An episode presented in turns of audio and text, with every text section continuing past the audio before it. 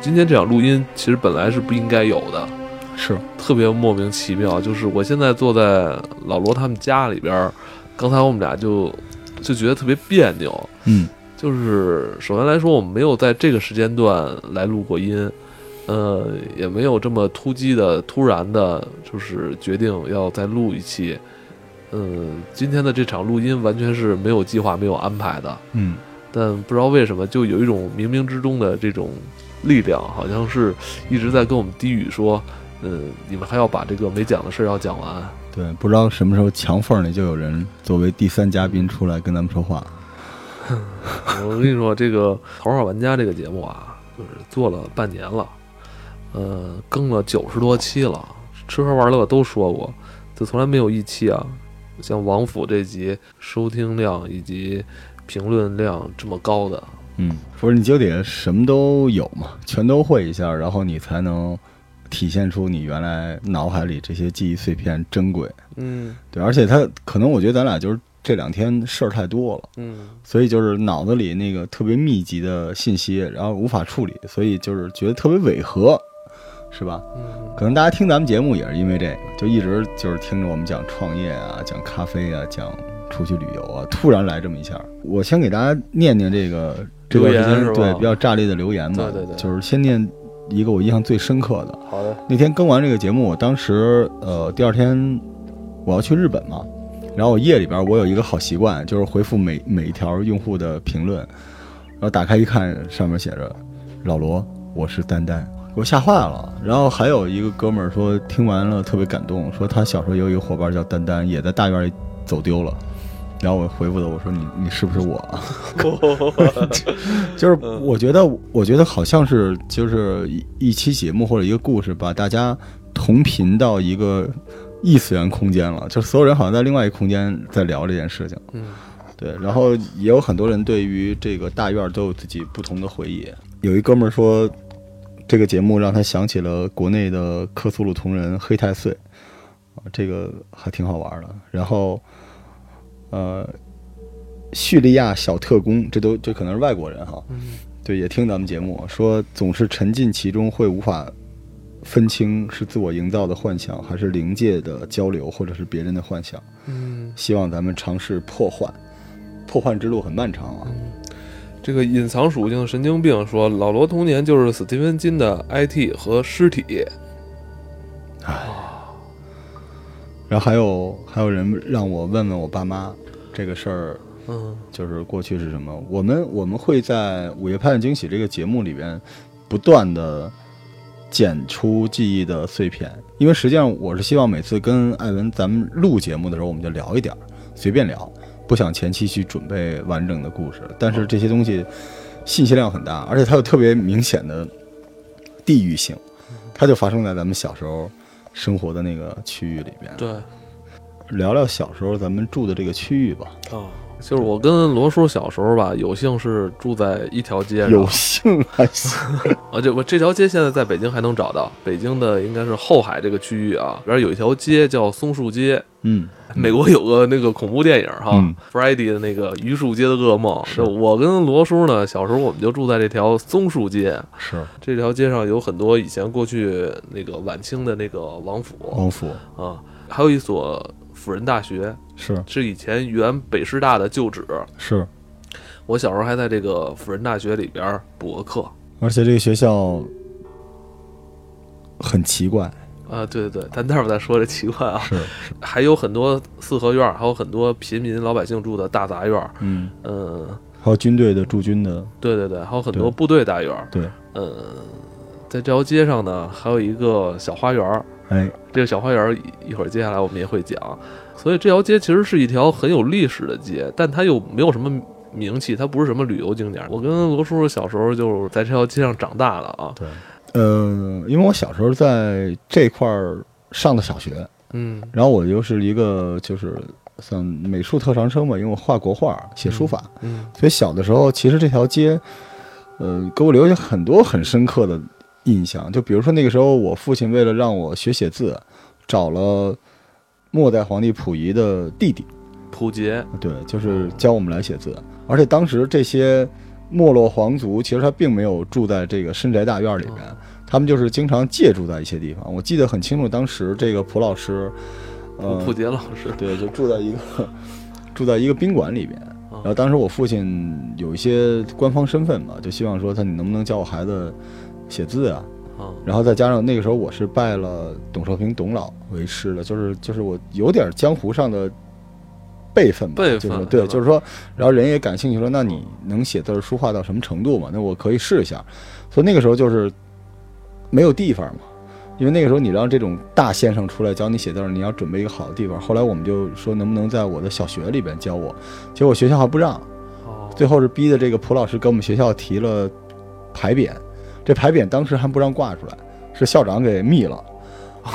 比如这校长骗了个字儿，对，骗了幅字儿回家。对，就是好好学习，天天向上这种。校长天天盯着这特满意。他的字特别值钱，可能而且也非常好。就是，嗯，我小时候生活那个时代还不像现在这么 open。那个时代就是这种皇家的人写个东西没法发朋友圈，而且大家会比较谨慎嘛。然后。因此，我就得到了每周可以在我学校里面让这个老师教我写字。哎，当时普杰也住在咱们松石街这边是吗？呃，他住在北海后门。北海后门。对，住在那边，因为咱们那片故居特别多嘛。故居特别多，梅兰芳故居是吧？宋庆龄。宋庆龄故居。对，很多很多大故居都在那地方。然后蒲老师他平时不说话，就是戴着一个我印象特别深，戴着一个金丝的眼镜，他不说话，然后呃穿一中山装，然后不跟你交流。那会儿你多大？我那时候上小学，对，小学四五年级的样子，而且我比较乖巧嘛，就是我爸给我打的，所以每次见着老师都点头哈腰鞠躬的。后来有有一天下大暴雨，他说他来不了，就让我去找他，然后我就去了他住的那个宾馆。你进到那个房间的时候，你会觉得有一种 历史的那个沉醉感，因为那时候老的宾馆地板还是木质的呢，梆梆梆走进去。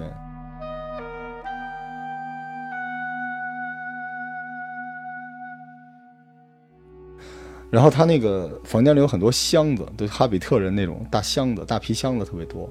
然后墙上挂着很多字画，然后一个嗯挑高非常高的一个房间。然后窗户是那种竖的，我觉得大概有三四米那么高。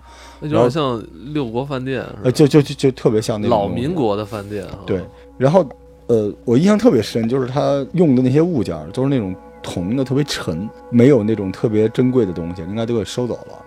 但是他有很多大皮箱子，皮箱子里有很多卷轴。我第一次看到他抽烟，拿了一个小铜的一个烟嘴儿，然后我给他点了一支烟，然后他就坐在那儿，然后头一次跟我聊了会儿天儿，他就问我说：“你住在哪儿？”我说：“我住在。”然后他就半天不说话。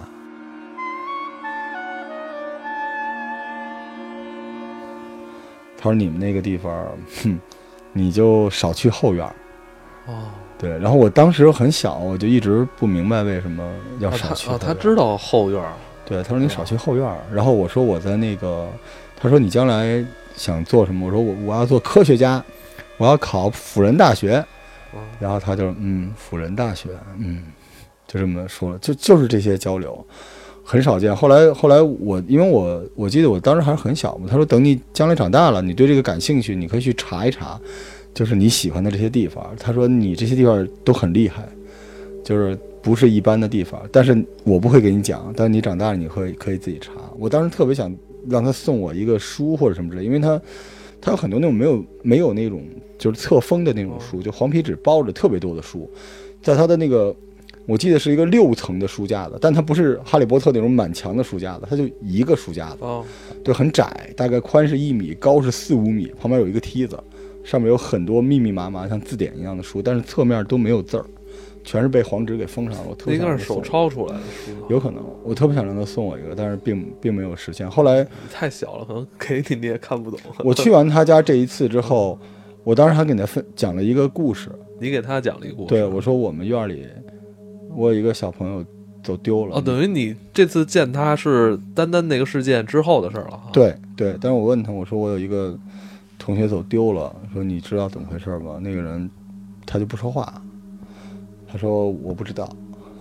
他是他，他是但愿他是真不知道。然后后来这次之后，就去他住的这个地方之后，就再也没有上过课了。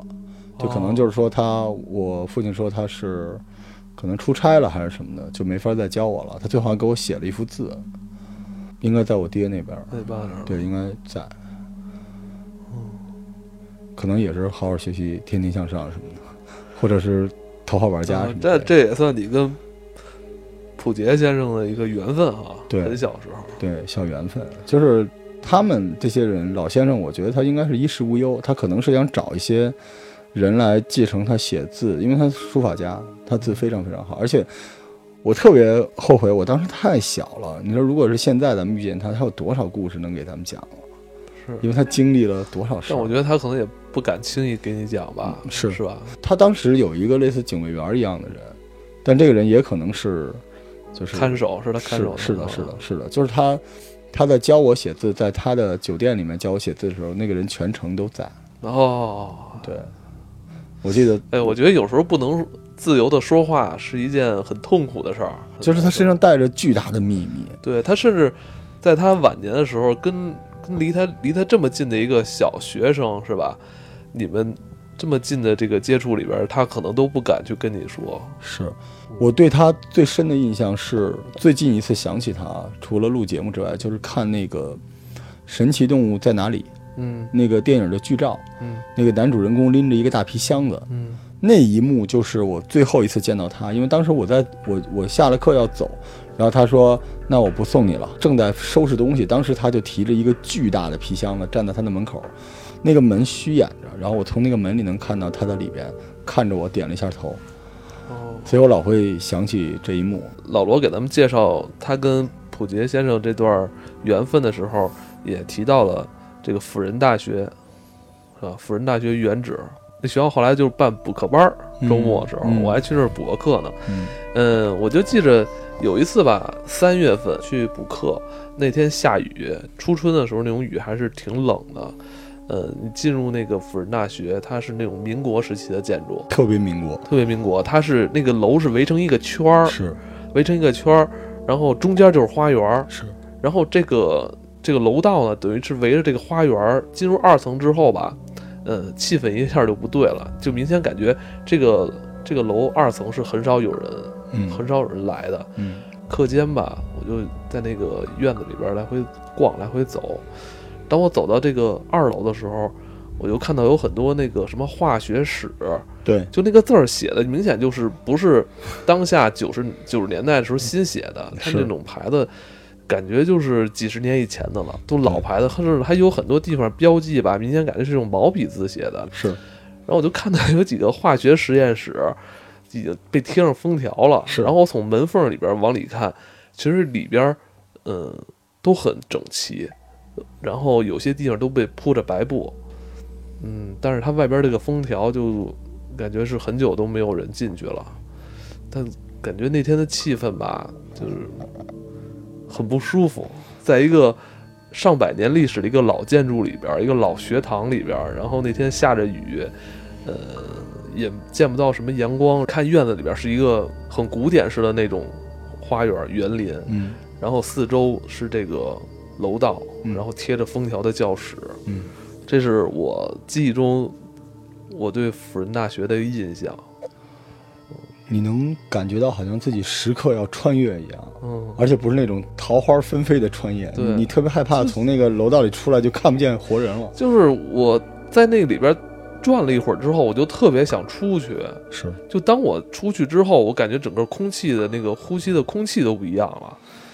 我们有很多关于辅仁大学的小时候的奇怪的印象。我就说一点吧，就是辅仁大学有一次，就是它的，你记得辅仁大学和松树街中间挨的那个地方有一个大铁门，那个大铁门是在辅仁大学的那个漂亮的民国建筑之外的一个附加的一个铁门，一般都是关着的，然后经常会往里边进巨大的军车。然后有一次，我们一帮小伙伴儿就小时候小孩就会就是瞎传嘛，说这里边有什么有什么东西啊。然后后来说辅仁大学有一次说有个龙在里边儿，龙啊，哦 就是我们也不信嘛。但是小孩儿当时每次我顺着定府大街走的时候，我都会到辅仁大学那个门那儿趴着往里看一眼。就有一次我们亲眼看到那个门里边，就是里边有动静。那天是下午，然后我们顺着那个缝儿往里看，能看到一只就病殃殃的老虎。哦，被锁在那个里面。真的有只老虎，是老虎，而且病病殃殃的，就是锁在里面。然后后来大家说辅仁大学在做，你像我小的时候，我觉得我其实就别克苏鲁了，咱们童年可能比克苏鲁还克苏鲁。就是你小的时候，你听到的传闻都是这样的，就是说我们当时比我们大一点的孩子，就是后来走丢那絮子，跟我们说说那里面在做人和老虎的实验，说要把老虎和人 就是就是那个呃叫什么交，就是杂交在一起。哦等等之类的，就是所以那个时候我们对辅仁大学就有一种敬畏又害怕的心理。但大家现在走过的时候，可以去辅仁大学看看啊，现在已经是一个能进去参观的地方了。不让人进了。对，门口是一排大梧桐树，嗯，在北京这种场景特别罕见。对，咱们之前也老聊旅游嘛，其实北京有好多地儿吧，挺适合过来看看的，因为这个辅仁大学的旁边几百米吧，就是梅兰芳的故居。是如果你去了梅兰芳故居的话，你可以再往辅仁大学再看一看。对，嗯，旁边是龙头井，对，就挨在一起。对就是所以北京就是。一旦咱老别说这个明清啊，北京一旦沾上民国这一段儿，这故事就都精彩了。嗯，所以那个区域，我觉得可能过去开发的不多，是因为它主要是民国为主体的哦一个大区域。对，咱说到，呃，这条街上还有一个，呃，我跟老罗在童年时候经常玩耍的一个区域，对呃，我们管它叫后海小花园儿。嗯嗯，就是说到这个后海，很多可能外地的朋友都来过，一来北京什么逛逛后海的什么酒吧什么的。嗯嗯嗯，这个在我们生活那个年代没有酒吧，酒吧是也就近十来年才有的。是然后这个花园建在这儿呢，就可能用现在话讲有些违和感，特别违和。因为这个花园啊，我先跟大家介绍一下，呃，它常年停着一架飞机，小飞机啊，嗯是我觉得可能应该是那种训练机吧，呃，训练机好像也是收费，然后小朋友可以进去参观是吧？是可以爬进去。废掉的飞机了，已经没有什么发动机了，只剩一空壳了，是银闪闪的，对然后打着八一，对是吧？身上有大编号。那时候比我大的孩子，像老罗这样的，就会经常爬上去，跟我们讲这飞机里边里边怎么怎么着的，嗯是不是收费的？当时呃，后来收费了。是吧？对，就是一开始是这样的，你不进机舱就不收费，你要想在机舱里边，哦然后给人敬个礼、照个相什么的，收点钱。很神奇。那个那个公园本身不大，但是停了一架飞机，绝对是真的飞机。它只不过就是比较小。就现在纳闷为什么会那儿停一架飞机呢？其实我是觉得，因为它隔壁有一个章鱼，哦，你记得那个章鱼吗？对那个章鱼也特别奇怪对，。花园中间呢，最核心的部部分是一个呃，怎么说呢？是一个章鱼造型的呃娱乐设施。是章鱼造型，然后它有八只爪子，八只爪子，每只爪子的末端是一个那个斗，是一个斗，嗯就是你能容纳两个人坐进去。是启动的时候，就是这个章鱼在转，然后这八只爪子带动这些车斗，就是现在很基础款的这种呃娱游乐场的一个设施啊。嗯，对，那东西长在那儿很奇怪，因为它如果长在欢乐谷啊、环球影城就特别正常，周围一堆游乐设施，它那个地儿就这么一个，对。而且还画的还挺写实的哈，还不是那种特别 Q 的那种，对，就特别奇怪。而且这个小花园本身也长得很怪，它有点儿像个陵陵墓，嗯。就是它一上来是特别高的坡，一直要走很高的路走下去，然后你回头一看，你身后就像一个那个古代的陵墓一样走下去，然后走下去之后是一个那个章鱼，所以有时候我们还挺害怕这章鱼的。那个飞机的作用就在于你小的时候觉得，呃，无论遇见什么妖魔鬼怪，都有解放军叔叔保护你，对对。所以当时就觉得那个飞机在那里边是镇着这些奇怪的东西的。据时间推测，应该是在八十年代，八十年代末。嗯我这次最后一次见着这个这个表演是在八十年代末，嗯就是中国的畸形秀。啊，山寨版的野马戏，在我们小时候，在这个后海小花园里边，应该是在每年的夏天啊，嗯夏季，嗯，都会举办一些呃奇怪的神奇表演，嗯，比如像人蛇人蛇表演，他们那时候会出海报，是，海报就是一个小女孩的娃娃脸，嗯。然后她的她没有身子，然后嗯。她的下半部分就是一条蛇，是，就葫葫芦娃里边那个 蛇精那个蛇精。那海报比比真实的东西吓人多了。嗯。就小的时候，你那时候喜欢看的一些杂志，比如《奥秘》之类的，嗯，它封面都有那种特别硬核的东西，但那个地儿就是你花钱就能看。哦，所以挂着那个海报的时候，有的时候就是特别害怕去看，但是有时候又忍不住，就特别有那种猎奇心理，想知道那个海报里面画的是什么。嗯，哇，极其的吓人。畸形秀是真实存在过的吗？如果你往回倒，啊，倒到民国时代，是真的有畸形秀，嗯而且畸形秀的背景更畸形。对，当时就是为了让这个大家打赏嘛，它有直接的经济上的那些东西，就是那时候咱们小时候聊那拍花子什么之类的，嗯就是拐卖小孩儿了。他可不像现在，当然现在也有啊，就是把小孩儿怎么样的。那个时代就直接把小孩儿，民国的时候就弄到一起，然后直接把他们变成畸形。嗯哦，，胳膊腿砍掉，或者是把它夹在养在一个缸里等等之类的这种事儿。你现在看到这些东西，已经是一种，就是我觉得我们咱们小时候看的那个畸形秀，不是以激情为主，他可能讲的是那种 偏科幻了已经。所以我说那时候咱们小时候，就是也没有人审查这种活动哈，就是在特别小时候看完他们那种海报，你知道吗？嗯就是一个小女孩的头，然后下边接着一个蛇，是一条蛇的身子，就是造成我很长一段时间，我觉得这种东西是真实存在的。是是，就是我在五六岁的时候见到了之后，一直 这个事儿我坚信到我可能上初中，我还在问别人，问身边其他人说你们有没有见过这种对，这种表演？脑洞全开。而且更恐怖的是，你可能一直看到的都是海报，对，你没进去看过，所以你想象出的肯定不让看，怕你做噩梦嘛。嗯。那你最后看过吗？我没看，我那会儿太小，你大呀，我对我那时候已经长胡子了，可能。我我去看过，是吗？对我实在忍不住了，我拉了我两个哥们儿，我说今天就是咱们的成人礼，对，就是就是咱们必须要看一次啊。你承认你是看一个蛇女的裸体是吧？对，但他当时他这个有点那个劲儿，因为他画的还挺香艳的嘛。但是你你想知道是什么，后来我们就还真的看过。对，要不要给大家剧透这东西？就是其其实按理说，好像这个这是一个马戏，或者这是一个魔术表演，是不是？嗯，其实我们去看的时候，反正最后就是确实是一个人脸，然后底下是蛇，但是它实际上你看完你会很失望，嗯，就是你觉得你的噩梦醒了也特别不开心，就因为它其实是那个用玻璃的折射做的一个哦。对一个障眼法，但是小时候太吓人了，这那个那图太狠了这。图太狠了。对哎，你说是不是在中国的很多城市，这种这种这种马戏表演都是存在的呀？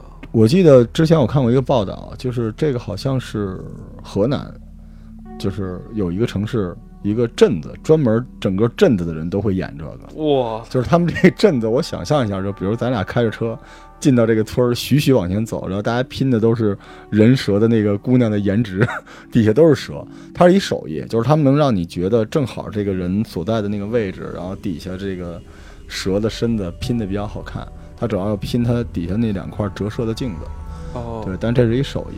当时好像在大棚的那个门口还给你展示一些那种大玻璃瓶儿里用福尔福尔马林泡了一些标本，是是是是。是，是不是？那也特别吓人。对，那我我就见过各种奇怪的东西，比如说有那种就是那个带吸盘的大触手，嗯。但你也不知道它是不是放大镜啊，但看起来跟你一个胳膊那么大，上面带着吸盘，嗯。说这个是海怪。然后呢，还有这个就是太岁，嗯。其实我怎么看都像一萝卜，但是在里边泡着，然后它那个下半截儿是一萝卜，上半截儿是软软吧塌塌的东西。嗯，然后还有那种就是说外星人，就可能就是咱们现在买那大手办泡在水里但是跟你说，现在可能年年轻人听咱们说这些都不敢相信。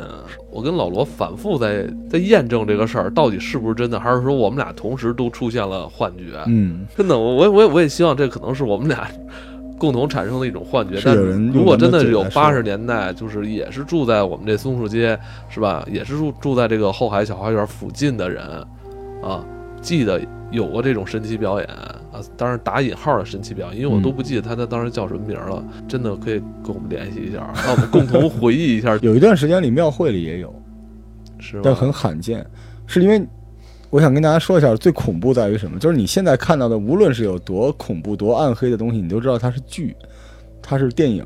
但我们小时候，这个东西的 slogan 是，他们说这是真实存在的，嗯，而且没有一个人站出来，就连我父母都会站出来，他从来不说这是假的，他们只说你别看，你会做噩梦。所以当时你脑海中就会认为这东西可能真的是存在的。你记得？我记得我小时候就一直在问我说，如果马有各种种类，狗有这么多种类，为什么人只有人这一种？